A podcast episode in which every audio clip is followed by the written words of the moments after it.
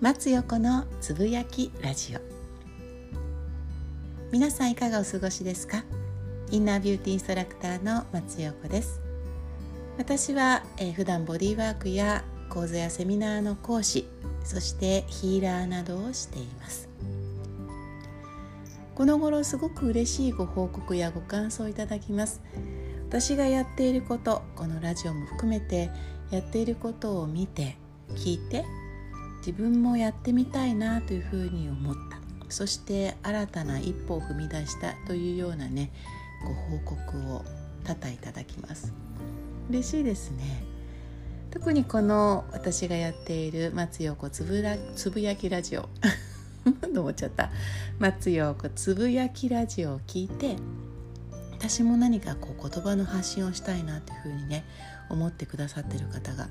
何人もいらっしゃってすごく応援したいなというふうに思ってます。本当に素敵なこと。嬉しいですね。なんかそのきっかけになったことがすごく嬉しいですし、えー、彼女たちのねこれからの未来をこう考えると私がワクワクしちゃいます。そんな中でかなりご質問もいただくんですよね。私は、えっと、FM のラジオパーソナリティを3年もしてましたしあとはミス・ユニバースのね、えー、ビューティーキャンプの方で講師を、えー、5年ほどさせてもらっていたりあとビジネスマナーの各企業様のねこれは年に1回の新人研修だけですけれどもそういうところでの講師だったりそして自分のセミナーの講師養成の講師をしたりとさまざまいろんなね伝え方をしています。その時々によって話し方伝え方喋り方が違いますね。えっとそれをねこういろんなこう言葉に出すという時にどんな風に喋ったらいいかとかいろいろご質問をいただくので何かこう自分が私がやってきた経験をもとに渡すことができたらいいななんていうふうに思ってますさて私は2つオンラインサロンを運営していてその1つ、えー、第6巻スピリチュアル能力を開花するオンラインサロンドルフィーリングを運営しています毎朝私は4時前後に起きてそこからだいたい1時間弱1時間ぐらい瞑想してその瞑想の最後に降ってきたフレーズをそのドルフィーリングのメンバーの皆さんに渡してるんですね。そして今日降ってきたフレーズがリスクを取るという言葉でした。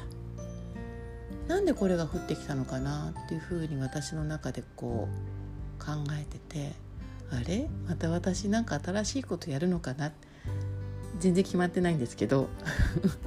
なんかそんな予感がしたフレーズです。こう何かをしようとした時にこうリスクを避けて安全なね道を進むみたいなことをねよく言われたり私昔若かりし時企業に勤めてましたのでそこではそういう教えがあったりしましたね、まあ、いわゆるリスク危険っていうことですけれどもあえてこうリスクを取る選択をする時ってなんか私は自分の可能性がねこう広がる気がするんですよね。リスクを取る時にはこう何て言うんだろう。同時にこう大きなチャンスを得ることができる可能性がある。それをすごく感じます。それからこうさっきもねその新たなことをし始めている彼女たちにエールを送りたい。応援したいというふうに伝えましたけれども